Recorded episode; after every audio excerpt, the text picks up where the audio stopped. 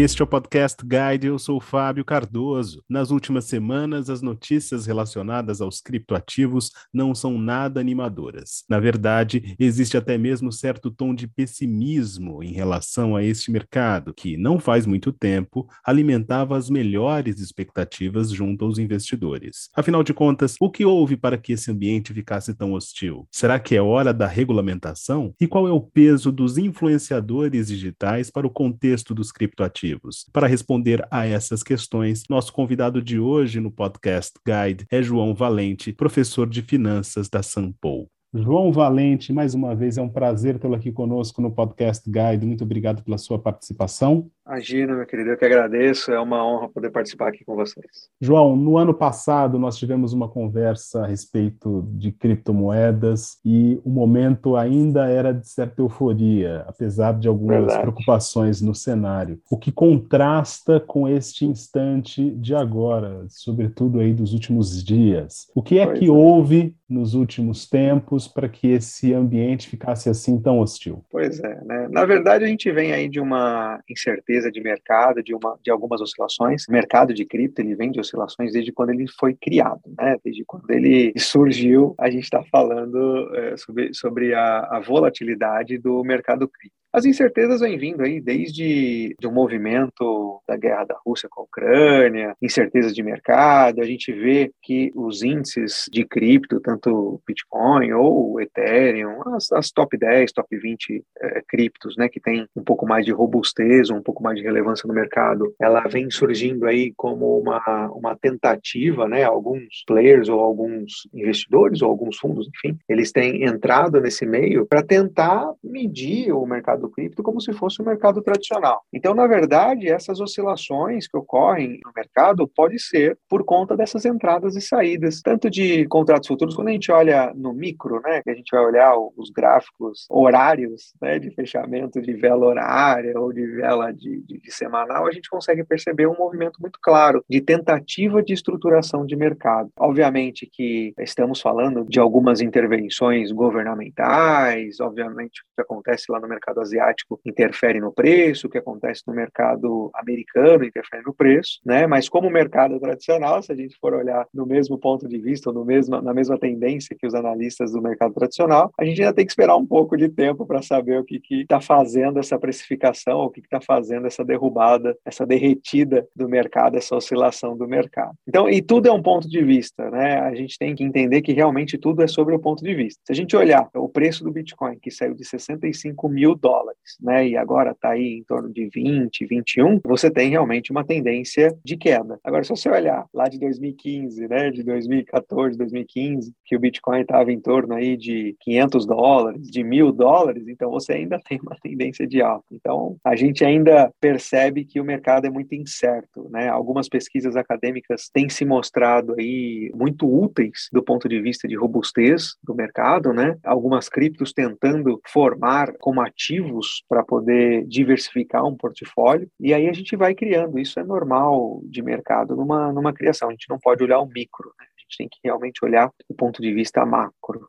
João, fala para a gente um pouco dessas pesquisas acadêmicas e em que medida elas estão dando conta de medir exatamente essa oscilação no contexto macro. Há uma Opa. crítica muitas vezes velada, a, ou não tão velada assim, a essas pesquisas, porque dizem que elas não conseguem medir a temperatura enquanto o paciente está sofrendo. Uh, esse é. cenário é, é válido, esse, esse, tipo de avaliação? Pois é, infelizmente é. Né? Quando a gente fala em pesquisa acadêmica, a gente tem que olhar o que aconteceu por conta da robustez dos testes. Não adianta simplesmente a gente falar assim, ah, o Bitcoin estava 60 mil dólares, agora está 21 mil dólares, então tem uma tendência de queda. Não adianta a gente só olhar isso né? Porque senão o seu, o seu teste fica frágil do ponto de vista científico, né? Do, do, do, ponto de vista de robustez da pesquisa. Quando você fala em pesquisa acadêmica, em, em artigos, em papers que são um pouco mais robustos de testes, você vai encontrar um pouco no mercado, um pouco nas revistas financeiras, sobre a tentativa de concepção do mercado de cripto junto ao mercado tradicional. Né? E quando eu falo mercado tradicional, estou falando do mercado de ações, né? mercado de ativos como um todo, mercado de índices, etc. Essas pesquisas, né, esse mundo científico, ele tem tido um bom resultado quando você vai medir eventos, né? Por exemplo, né? Quando, quando você fala em finanças comportamentais, né? Você basicamente vai medir aí o comportamento dos investidores ou alguns eventos que ocorreram dentro desse meio tempo, dentro dessa, dessa janela de estudo, né? E vai tentar é, é saber qual foi a temperatura do mercado naquele tempo, né? Como você mesmo mencionou. Agora, para a gente poder entender o que acontece naquele momento exatamente, para a gente poder saber qual é a temperatura do paciente no momento do sofrimento, nem no mercado tradicional existe funções ou existe ferramentas para você poder entender. Como a gente acredita que o mercado pode ser cíclico, né? Então você tem uma variação e assim, já vi esse filme, já vi isso acontecer em algum momento. E aí você tenta diminuir os riscos, né? Diversificar o portfólio, diminuir os riscos conforme essa temperatura, conforme você vai é, identificando os ciclos, né? Isso aconteceu no mercado tradicional, né? Desde 29 se tenta medir aí qual que é a próxima crise, né? E aí vai vindo as crises futuras, né? A crise do México, depois a do, a do próprio euro, né? Depois do subprime e assim por diante no mercado tradicional. Se a gente for, se a gente for é, é, tentar plotar essa linha do tempo do mercado tradicional com o mercado é, cripto, a gente enxerga uma velocidade na informação. Então, enquanto a gente tem uma evolução do mercado cripto aí em 10 anos, praticamente, né, um pouco menos, né, uns 7 anos, 8 anos aí de mercado cripto um pouco mais popular, né, e não só do ponto de vista tecnológico de mineração, a gente enxerga aí 80 anos, né, 70 anos de mercado tradicional, de evolução do mercado tradicional. Pode ser até uma dica de, de, de pesquisa científica, né, para poder tentar identificar e tentar plotar esses dados. O que me parece, sendo um pouco leviano no comentário, né, o que me parece é, é, apontar é que a velocidade da volatilidade ou a velocidade da informação desse mercado globalizado, desse mercado disruptivo, que é o de cripto, ele tenta plotar aí toda essa evolução do mercado tradicional de 70, 80 anos. Então, pode ser até uma resposta para essa volatilidade. Né? Por que está volatilizando tanto? Porque nós estamos falando de um cripto, de um criptoativo, eh, de um mercado global sem fronteiras, onde fragmentos, né, que são algumas regulamentações dos países, pode afetar no preço. A gente ainda não sabe qual é o motivo dessa queda aí com robustez da informação, né? A única coisa que a gente pode afirmar é que houve uma pressão vendedora muito maior do que uma compradora. E da mesma forma que a gente não sabe para onde o mercado vai. Né? Então tem esses dois lados aí para a gente poder identificar ou para a gente poder notar. E é muito importante é, é, mencionar que nada do que a gente fala ou do que a gente tenta estudar aqui é qualquer tipo de recomendação de investimento, até porque no mercado tão volátil precisa ter um, um aprofundamento de conhecimento para poder tentar identificar alguma tendência. Mas é bem por aí. As pesquisas científicas elas vêm para poder embasar um pouco do que acontece no mercado tradicional e tentar prever aí algumas formas de movimentação desses mercados. Nessa sua última resposta, João, você mencionou o bicho-papão para muita gente que gosta dos criptoativos, que é hum. a regulamentação. E de fato há uma decalagem, uma distância no andamento de regulamentação em várias partes do mundo. Ainda é uma obsessão de alguns agentes do mercado ou esta é uma condição necessária à regulamentação daqui para frente? Qual é a sua visão a respeito disso? Pois é, Fábio, assim, eu não consigo afirmar, cravar na pedra qual que é o melhor caminho, né? É, obviamente de acordo com a minha opinião. Mas eu estou bastante tendencioso a acreditar que algum tipo de regra precisa ter. Eu não sei se um mercado, se nós, né, se o mundo, né, se nós, se as pessoas estão preparadas para saber tratar com um ativo financeiro totalmente disruptivo. Eu não sei ainda, eu tenho, eu tenho bastante dúvidas. Obviamente que a gente separa as pessoas, né, ou as instituições que conhecem muito e que estudam muito sobre criptativos, sobre esse, essa vertente, sobre essa mexida, né, como é que o mercado mexe, a comparação do mercado tradicional, a comparação do cripto, mas como não é um, um assunto tão disseminado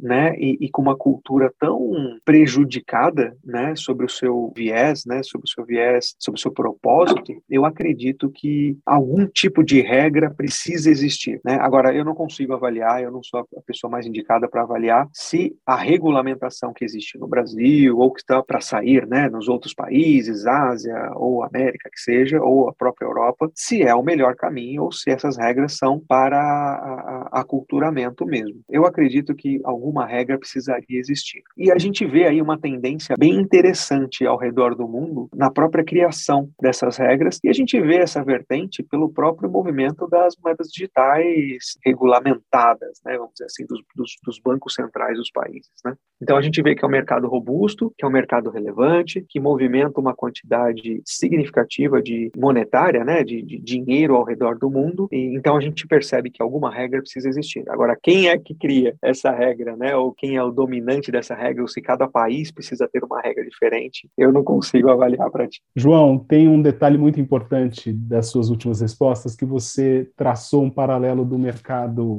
deste mercado de criptoativos, uhum. para o mercado tradicional. E há uma espécie de é, sabedoria comum em relação ao mercado tradicional que dá conta de que quando o cenário parece muito para baixo, ou melhor dizendo, com as curvas para baixo, é a hora de ser otimista, ser resiliente e aportar investimentos. A gente pode ter chegado nesse momento em relação aos criptoativos, claro, levando em consideração essa faixa de tempo mais macro que você apresentou para a gente, em torno de 10, 12 anos? Sim, eu não acredito que o mercado de cripto esteja maduro o suficiente para poder entender e para poder plotar algum tipo de análise gráfica, tá? Até porque a gente tem assim, no mercado tradicional, fazendo um paralelo, né, no mercado tradicional, no mercado de ações, a gente tem incansáveis pesquisas e incansáveis respostas aos movimentos do mercado. E o mercado de cripto, ele ainda é muito incipiente, né? Então, eu não sei, eu não acho que o mercado de cripto ele esteja maduro o suficiente para poder ter algum tipo de análise gráfica né? Até porque é muito fácil comprovar essa minha afirmação por conta das manipulações que existem por algumas redes sociais, né? Se tem alguma pessoa influente em algum lugar do mundo que fala sobre a, o investimento em alguma moeda, essa moeda dispara, né? A cripto, né? Eu tô falando, a cripto ela dispara. Se tem algum algum movimento de quebra, por exemplo, alguma vulnerabilidade dentro do sistema, o cripto derrete na, na sua cotação. E a gente pode ter visto alguma coisa também quando iniciou a guerra entre a Rússia e a Ucrânia.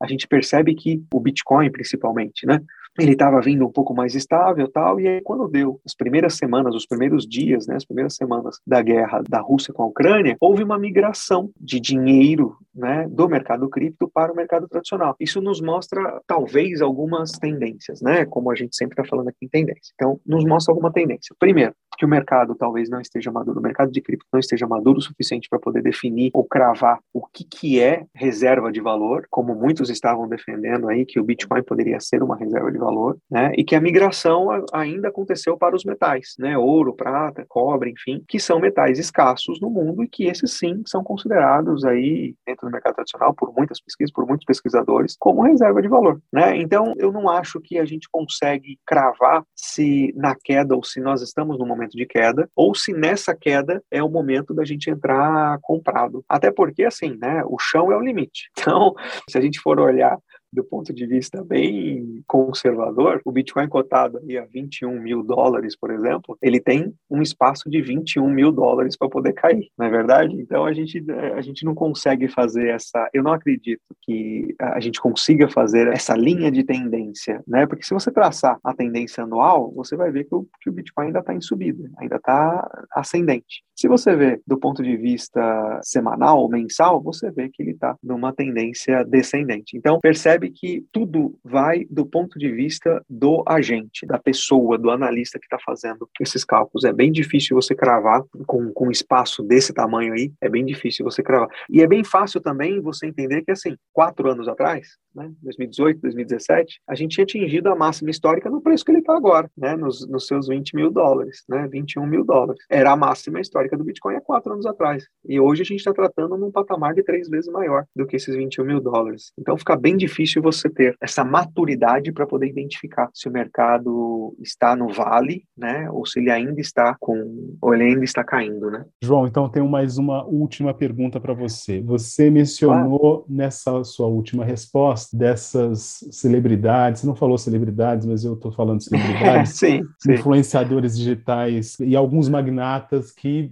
emprestam sua reputação para os criptoativos. E aqui eu estou falando especificamente do Elon Musk. Hum. Você acha que para entender a dinâmica dos criptoativos daqui para frente, a gente não pode desconsiderar também o papel que essas novas tecnologias de comunicação têm junto aos mercados? Ah, essa é uma pergunta muito boa, me faz refletir aqui um pouco nesse momento mesmo. Eu acho que uma grande parte dessa evolução rápida dos criptoativos aconteceu por conta da velocidade de tráfego de informação. Os mais antigos aí que estão nos escutando vai lembrar que a Guerra do Golfo a gente demorou um pouco para ficar sabendo o que, que aconteceu, né? E nós estamos falando de uma guerra que aconteceu antes, pouco antes de 2000. A Guerra da Rússia, né, que é o, o exemplo dessa evolução de, de informação que eu estou falando, né, que eu estou que eu estou afirmando aqui, que eu estou elucidando aqui, ela é um, um, fato sobre a velocidade que a gente tem da informação. Então, quando apertou o botão do primeiro ataque, a gente já tinha ficado sabendo, no momento que apertou o botão. O mundo inteiro ficou sabendo. O que precisa tomar muito cuidado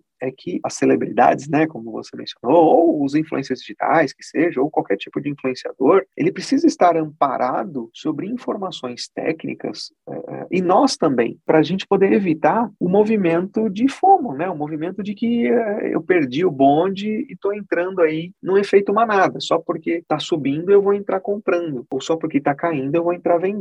Eu acredito que a disseminação da informação e as fontes da informação, elas são muito mais importantes do que você ouvir um ou outro falar sobre um tipo de cripto ou um tipo de informação, né? E aí a gente estende isso para fora do mundo cripto, para qualquer lugar, de qualquer ambiente. E você tendo informação ou tendo a robustez da fonte da onde você buscou a informação e de quem foi que falou, você vai saber se o mercado ele é especulativo só para aquele momento, como a gente pode ter visto aí em alguns criptos que hoje vale nada, ou então é um mercado com fundamento. E a mesma coisa a gente vai falar do mercado tradicional. Só fazendo um paralelo, uma ação, e também não é, né, frisando bem que não é recuperação de investimento, obviamente, mas uma ação da Bolsa Tradicional, né, da B3, do comércio varejista, né, ou Magazine Luiza, ou Via Varejo, ou essas ações, elas estão lá embaixo no preço. Isso não quer dizer que seja um momento de compra, né? Isso só quer dizer que o ânimo do mercado está mudando para outras áreas. Outra coisa que a gente precisa identificar também quando a gente fala sobre isso é a movimentação do mercado para renda fixa né? Então os governos eles sobem a taxa de juros para poder tentar segurar o dinheiro dentro do país, né? Assim, obviamente estou falando em, em, grandes linhas gerais. E aí vale mais a pena, né? No caso aqui do, do, do Brasil, com a taxa Selic aí a 13,25, vale mais a pena a gente investir para poder ganhar 13,25 ao ano, entre aspas, né? Sem correr risco nenhum, ou a gente investir no mercado cripto que tem uma volatilidade aí de 10% ao dia, para cima ou para baixo, como a gente tem visto nos últimos dias. O governo americano, que tem a maior credibilidade credibilidade, né, que tem muita credibilidade, ele vai aumentar a taxa de juros. Então, é melhor investir o dinheiro lá ou é melhor deixar o dinheiro em cripto? Então,